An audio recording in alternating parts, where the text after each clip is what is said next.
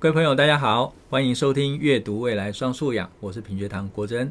今天的节目呢，由我们的老朋友邱美珍老师跟我们一起在线上跟各位聊天。那美珍，我上一周呢去马来西亚哦，那这是我疫情之后第一次出国。疫情之前呢，大概每一年的寒暑假都会在马来西亚有带工作坊。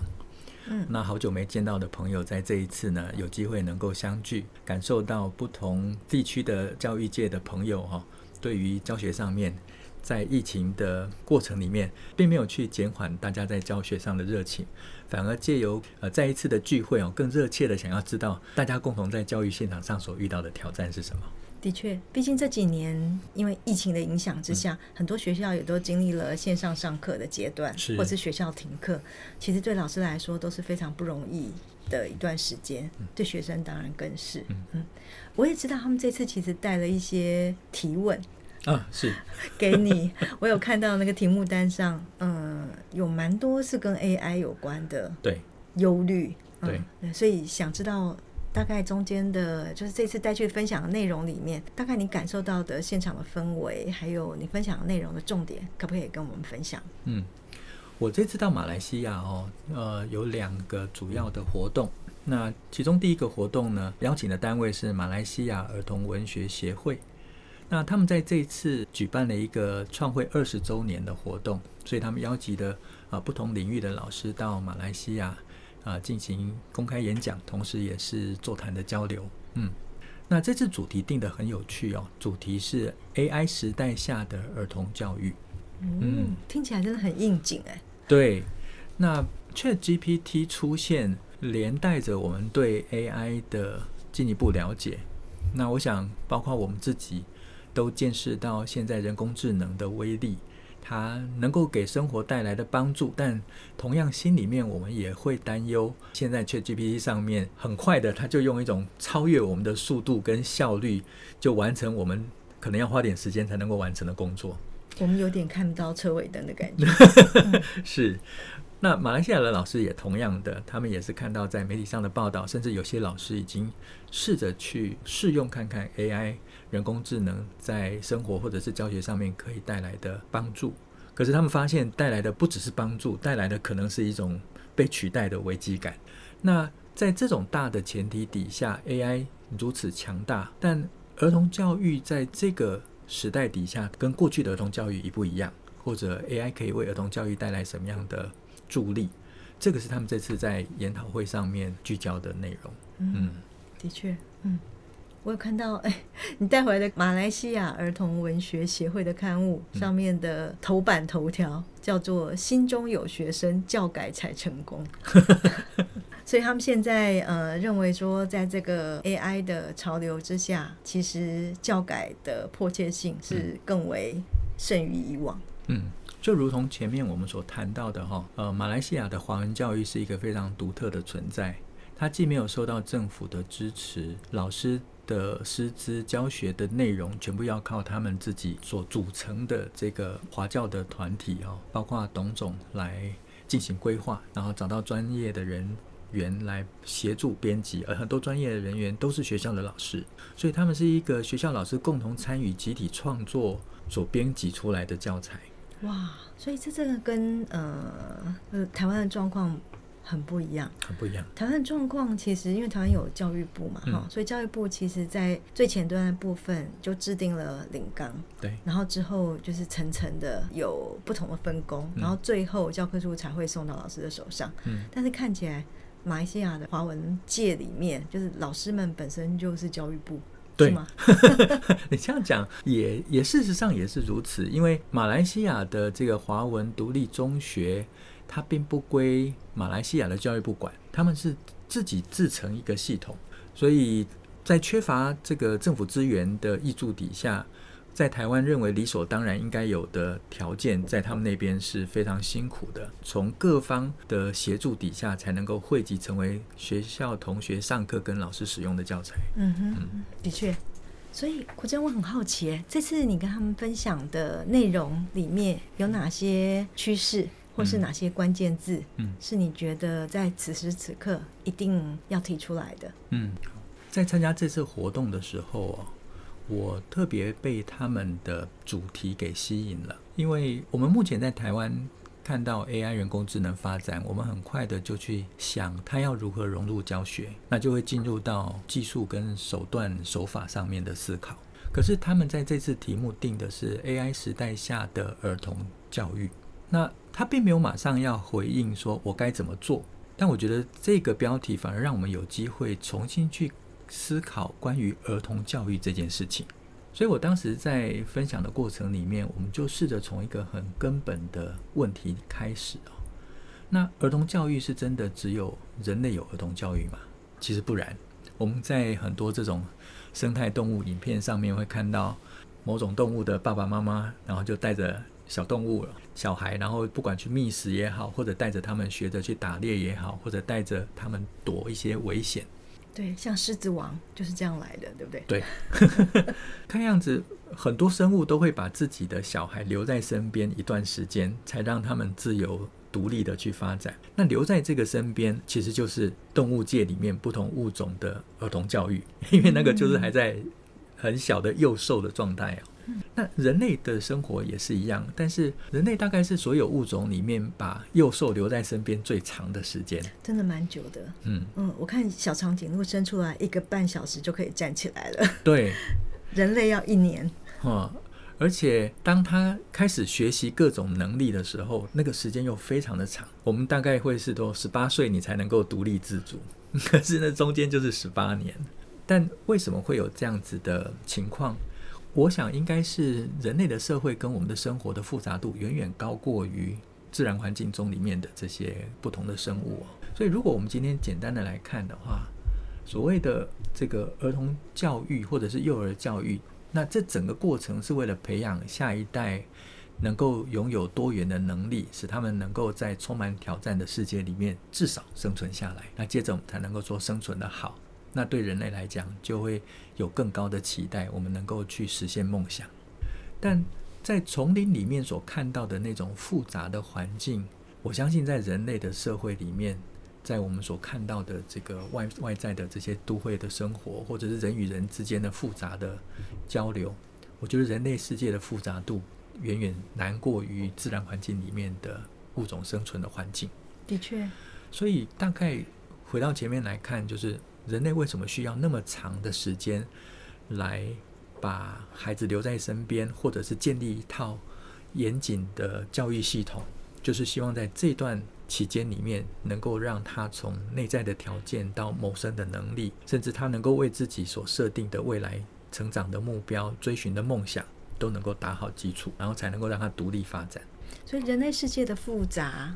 应该是因为它不只是一个自然的世界，而且它也有人造的世界。是，我觉得整个人类世界的复杂，我们可能要认清一件事情，跟我们现在的新课纲会比较有关系哦。以前我们人的生活是活在那个被我们发现的原先已经存在的自然环境里面，可是当工业革命还有这个人大量聚集在城市生活之后，人所创造出来的生活环境是。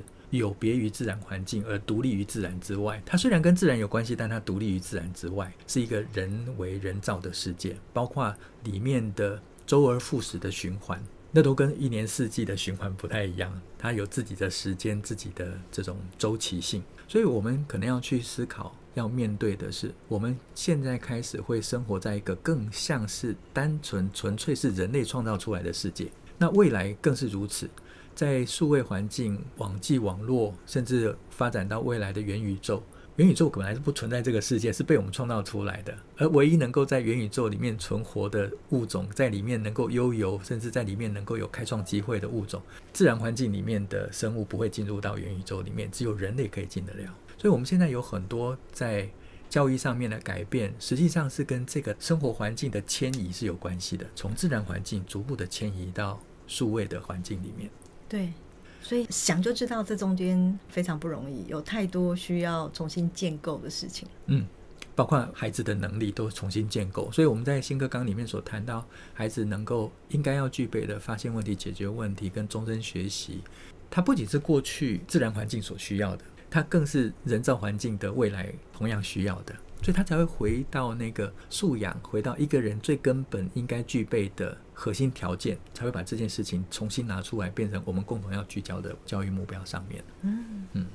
所以，如果回到儿童教育的话，这样子，我们应该怎么样重新来检视？嗯。这这个儿童教育的理论，或是方法，或者是历程。嗯，其实理论我不敢讲哈，因为理论有非常多学者，他们在这个领域里面有很多新的开创性的想法。可是如果从我的观察来看的话，我觉得我们华人的文化里面对于教育是极度重视的，而且是很早以前就重视了。比如说我们都知道的一个故事叫孟母三迁，对不对？孟母三迁这个故事我们都很熟悉啊。呃，孟母为了让孟子有更好的学习环境，从最早住在呃坟墓墓区旁边哦，那接着就迁移搬家搬到市场附近。但是市场附近也没有给孟子带来太好的影响，所以呢，最后他决定，那我们就搬到文教区，所以就搬到学校附近。对，大安区的意思。对对对对对。好，那当然在文教区里面，呃，孟子的生活也逐步。进入比较稳定的状态，可是毕竟他还是小孩子啊，所以在学校里面的学习也不像我们所想象中的啊，他是雅圣，所以他一定非常认真学习哦。没有，孟子小时候也是很顽皮的哦。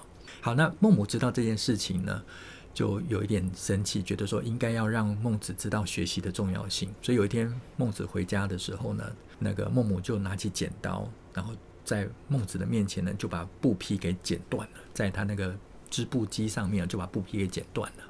那孟子吓一跳，因为当时要编织一块布是要花很长的时间。对，嗯，那孟母就借这个机会跟孟子讲说，学习就必须一以贯之，你要有恒毅力，你要呃努力的付出。如果像你这样子半吊子，那又不认真的话，那这个学习在中间就等于断掉的布一样，它就失去了延续，它就失去了这中间可以创造的价值。哦，那这个故事当然对孟子来讲就是一个很大的冲击跟启发嘛。那从这个故事之后呢，孟子就逐步的就改变了，而成为一个认真投入学习的孩子。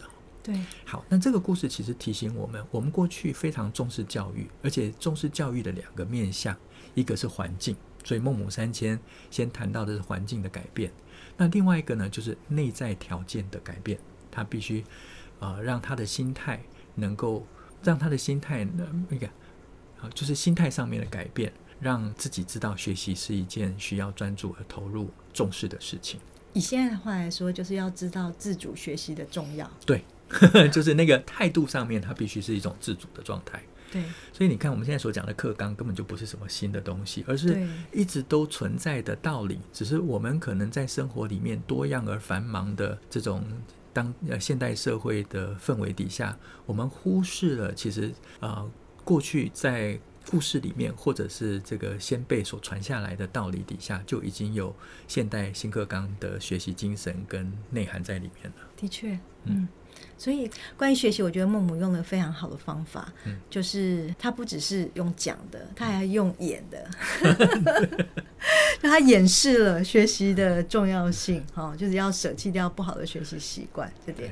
所以，这这这也让我想起来，其实我们在针对孩子沟通的时候，嗯、有些时候身教是跟言教一样重要，对对吗？嗯，然后，但是在言教的部分，我又觉得说，对孩子沟通的时候，其实故事是很重要对，我们平常讲太多大道理了，对，反而忽略了故事会带来的这种影响。对，的确。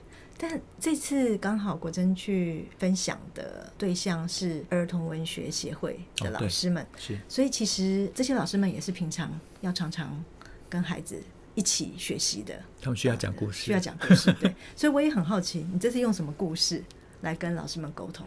哦，对，这次因为交流的对象是儿童文学协会嘛，那我其实有特别准备了一个故事哦，来跟大家交流我对儿童教育的一些看法，嗯、而且在这个 AI 时代，我觉得这个故事更重要。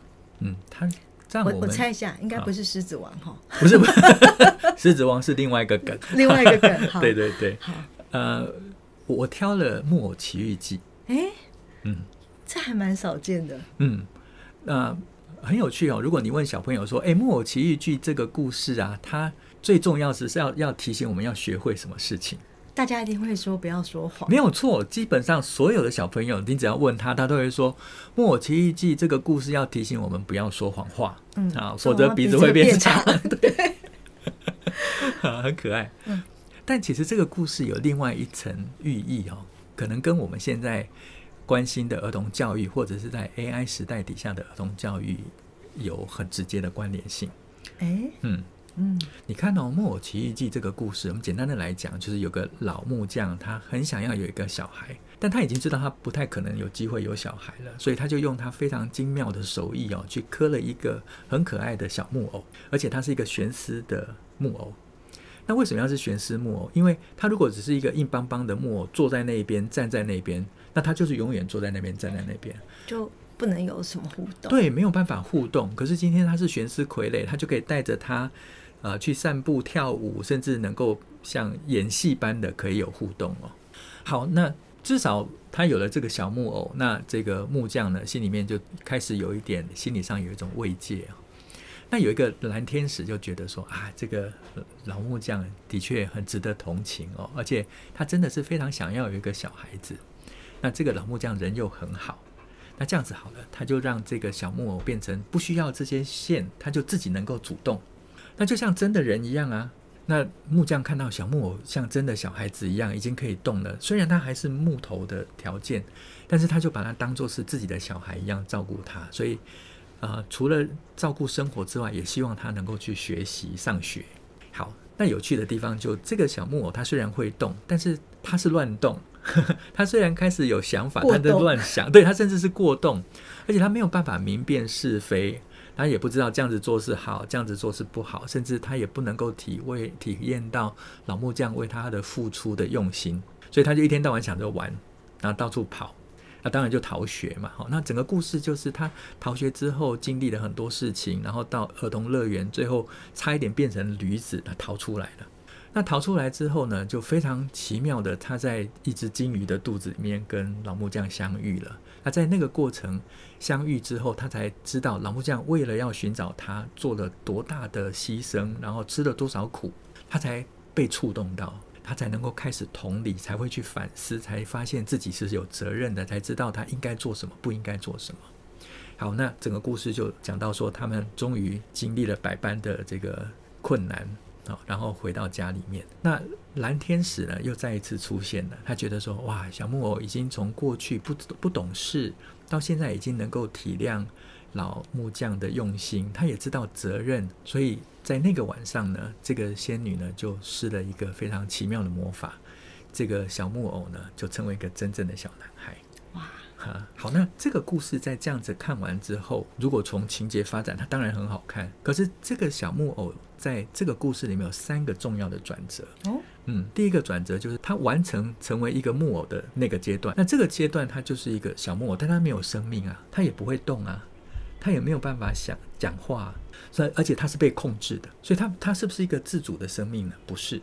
嗯，好，那到第二个阶段呢？这个蓝衣天使呢，让他能够行动，让他有想法，然后让他能够去做选择、做判断。可是这里面的所有想法、行动，跟你所说的选择、判断，都是乱跑、乱想、乱动。对，因为他就是想玩啊。对，那如果从心理学上面来看的话，我们借弗洛伊德的观点来看的话，他就是一种本我的状态。他只做他喜欢做的事情，只他所做的事事情只为满足快乐的最原始的需求。好，那等到他经历了这些劫难了，经历这些呃挫折，在里面有所学习。好，那最后他的学习才让他具备成为一个。人的条件，而这个条件呢，是关于他能够同理，他会反省，他知道学习的重要，他能够分辨是非善恶种种。那这些条件具足了，他才能够成为一个人。所以这个故事不是说，呃，不要说谎。这个故事是一个从没有生命的木头到成为一个人的过程。那中间最有趣的阶段，就是那个乱跑、乱想、乱跳的那个阶段。会动的木偶。对。所以从这边来看，真正的学习是在错误中修正、学习，最后才落实成为成长。嗯嗯，你这样讲，我突然很有感触。嗯，因为我们已经都是当爸爸妈妈的人了，嗯，所以突然间可以用一个新的眼光来看我们小孩子成长的过程。是啊，嗯，而且我这有另外一个层面，就是我今天这个木匠。我其实是在某个时候我需要松手的，就是我们的孩子不是我们的傀儡，就是孩子要成为真正的人，他当然要靠外力来帮助他，他当然自己的内在的改变也很重要。可是身为父母，在这个故事里面有另外一个代表，就是这个老木匠，他终究是要让这个木偶身上的这些丝线断掉，让他自己能够独立发展。所以其实这个故事是充满寓意的一则故事，尤其是放在教育面向里面哦。对。好，那那天在做这个分享的过程里面，其实很多老师都表达了他对于这个故事能够重新去理解它，啊，充满了一种发现的开心哦。好，那我们就从这里面导到他们这次的主题，就是 AI 时代下的儿童教育。在 AI 时代底下，我们所期待的儿童跟以前的儿童有没有不一样？就期待来说，应该没有不一样。是我们还是要在 AI 时代底下。去培养出一个具有人性的、具有人的特质的、具有人的呃温暖的生命。嗯，有点像刚才的木偶变成那的那个男孩，对，就是能够同理、会反省，对，然后能够分辨是非。对，但因为时代的不同，他可能具备的能力跟过去不太一样，所以我们从这个故事来看，就是我们的儿童教育还是先放在。成为一个人的条件，人的本质，一个温暖、具有人性的人的教育，要先奠定基础。他所习得的能力，他应该具备的这些相关的技能，它是嫁接在时代的需要，嫁接在整个大环境的真实条件里面。那这个关系确定清楚之后，那我们就比较能够看清楚 AI 跟我们在儿童教育跟教学上面，它应该扮演的功能跟角色。否则，AI 这么强大的工具，而我们一个人的能力、素养，甚至是一个人的内在人格是不健全的，那就会出现一个很可怕的事情，是一个扭曲的人去使用一个强大的工具。那我想，它带来的绝对是一个灾难，或者是带来的确会是一个很大的问题。的确，听国珍这样分享啊，我我后来想到说，我们其实最近这几个月一直在讨论 AI 时代的教育。会有哪些改变？嗯，但我觉得你提醒了我们一个新的问题，嗯，就是那个问题其实应该是这样问，应该是问在 AI 时代教育的哪些地方是不变的？嗯，否则我们一直这这的确也是美珍刚才提这件事情，也是我一直在思考的一个问题哦。我们现在很容易的在呃脸书社群平台或者是网站上面看到，借由 AI 在借由 AI 所设计跟建构出来的新的学习方法。可是这些都是属于技术方面的改变，但是本质上面要先确定下来。所以我这一次跟老师在分享的时候，也是我最近一直在思考的。我并没有跟着大家很快的在网络上面去分享我使用 ChatGPT 之后在教学上面，我认为可以怎么做。因为我在想的是另外一个问题。我认为人工智能出现是一个非常好的机会，让我们再一次有机会去思考关于人类的独特跟限制在哪里。关于我们存在的意义跟价值在哪里？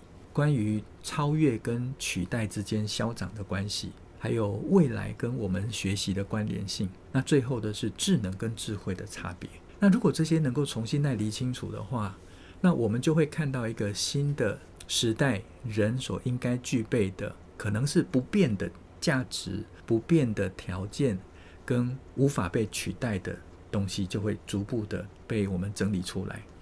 那这些东西要如何在 AI 时代底下，用更先进的工具跟技术，把这个我们所定定的人的条件给培养起来？那我想这样子会重新看待 AI 现在的改变，也能够重新肯定人跟 AI 之间的差异跟属于人应该有的价值。嗯，嗯，我特别喜欢你刚才分享的智能跟智慧的差别。嗯。这个虽然只差一个字，但是却是非常需要深刻思考的。嗯，人的存在不是只是为了我今天做事更有效率，而是我所做的事情的价值是什么？那有了这个价值确定了，那我才用更有效率的工具去扩大，或者是啊展开这个价值。的确，嗯嗯。所以到最后，呃，你分享完之后，现场老师的提问里面有没有哪些让你？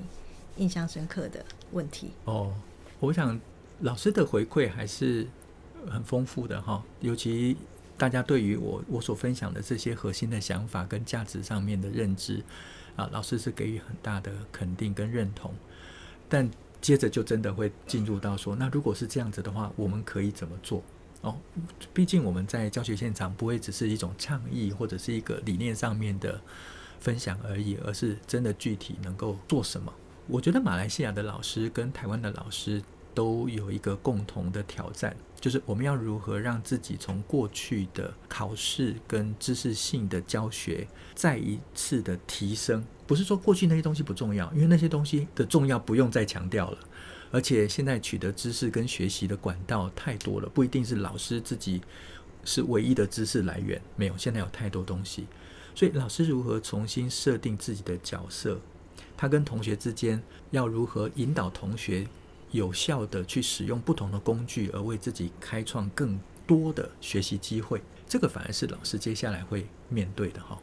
那这件事情呢，就让我想到我回来的时候，每一个人都问我一个问题，就说：“国珍，你对这次的作文有什么看法？”哦，刚刚考过的会考作文，对，嗯，哎，对，我想听听看，哎，哈。好，那我为什么会谈到作文？跟我前面所说的这些呢？这次的作文最大被拿出来讨论，就说这次没有题目，没有一个命题。对，因为以前孩子们都被训练成要写命题作文，嗯，从科举时代就开始。对啊，对对对，嗯。那图表的这种资讯当做作文题目不是第一次，例如说在民国一百零八年的时候，关于这些传统祭祀啊，我的看法这是一个，但是它毕竟还是有一个标题，可是它给你不同主题的传统祭祀的活动，那你就要在里面选一个来写，或者如果层次高一点的同学看到这些祭祀活动里面的相互之间的关联性，那就会去探讨关于生活的文化或者是文化中的迷信哦，它这层次。就会谈比较高。那另外一个呢，就是呃，民国一百一十一年的青银共聚哦，那就是一个像漫画一般的文本。那它就下面有条件啊，那你就要针对这些条件来回答。所以还是相对有一点点题目上面可以做参考。可是这次所看到的就是收看电影的这种主题性的喜好，主题喜好。那这里面非常考验写作者自主独立的能力。而且他又具备有问题意识，而且他要有探究的精神，然后最后他还要能够建构自己独立自主的观点。所以你看到这里面包含三个关键词：第一个是要先理解题目，第二个是要能够开展探究，第三个要能够解读资讯的关联性，来建立自己的观点。其实蛮难的，嗯。他没有题目，所以同学才能够不被题目限制去展现真实的自己。所以我我我这两天其实在想这个题目的时候，我们一直在讲新课纲里面一直提醒我们真实情境与真实问题，但我想在后面加一个，就是在真实情境与问题背后才可以看见一个真实的学生。真实的学生，这个我想到是说，过去孩子们大体上都是在应付，嗯，呃，老师们哈，或是学校，或是大考给他的题目，嗯，但是现在似乎他是必须去找到真实世界里面那个必须要解决的问题是什么，然后之后真的花力气去解决它。是，的确啊。如果今天缺乏问题意识的小孩，在这次的考题上面，他真的会无从下手，因为啊，就这样子，不然怎么样？数据已经告诉我，这就是结果啊。那我这里面有什么问题？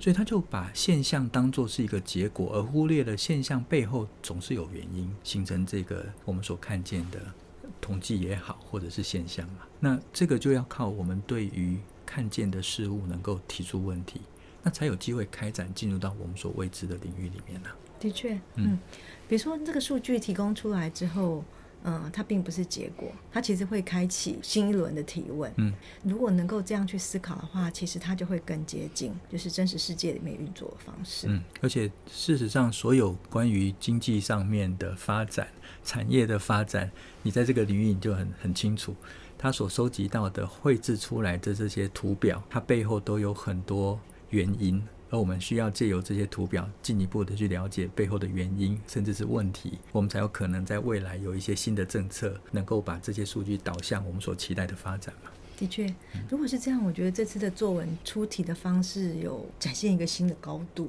是是，所以这次虽然在呃讨论上面非常极端，但我们可以看到，在支持的分享里面，会一直呼应到关于素养导向跟学生表现的条件，但。对于担忧跟反对的论述里面，我会看到一直拿过去的经验，或者是拿说啊没有范例，我怎么让同学写这些题目？同学过去没有写过，他怎么有机会能够在考试的时候写？可是我必须去思考说，平常在课堂上面能够给机会的，就是老师给机会。那如果老师没有意识到，在整个评量上面已经往这个方向走，那我们就没有机会能够给同学在面对这样子的检核之前有练习的机会。嗯，好，那我为什么刚才我明明在讲马来西亚的儿童文学协会谈的 AI 时代下的儿童教育？那我会扣到这篇文章。其实所有的儿童教育，除了我们刚才所说的能力的养成。还有内心条件上面的培养，他最后他要接上来的就是我们期待他在真实生活里面是不是具备能够开展生命、能够去创造未来的这些素养。从这次的作文跟刚才我在马来西亚所做的分享，我们就会看到，对一个孩子应该具备的能力、原始的条件，成为一个人的素质，这个部分没有改变。改变的是外在的环境，改变的是科技的进步。所以，我们有没有可能目标很清楚？我还是要培养一个温暖的孩子，我还是要培养一个富有同情心的孩子。但我要如何用科技来帮助我们完成这个目标？或许这才是我们重新去看待 AI 的观点，然后我们才有机会让 AI 成为有效的教育辅助工具。嗯，因为我们的目标是确定的。对，让 AI 可以帮上忙。对，我很喜欢这个结论诶。是哈。对，他好像也解答了我这阵子的疑惑。嗯嗯嗯，是我我觉得这个时代所面对的问题是大家共同的问题。其实不分马来西亚，不分台湾，说实在的，全球在这个数位时代里面有共同的问题，值得我们大家一起合作跟贡献个人的这种思考哦，一起来解决的。嗯，那我觉得这也是我们 Podcast 的价值啊。嗯，我们让不同地区的老师在经验上面，在想法上面可以交流。对，嗯、其实我们 Podcast 一直有来自马来西亚的老师的 流量，有 有有。对，他应该也是反映了华文教育基地这样的一个实力。对，就是除了台湾以外的听众，其实第二大就是马来西亚的听众。对，的确，在这边谢谢马来西亚老师的招待。这次啊、呃，我个人到马来西亚的行程呢，真的收获满满。那期待未来有更多马来西亚的老师能够成为我们的听众，也在线上或者在不同的管道上面可以持续的交流。好，如果听众喜欢我们的内容，欢迎订阅、给五星好评，并且分享给你的朋友。那我们就下一次再聊喽，拜拜，拜拜。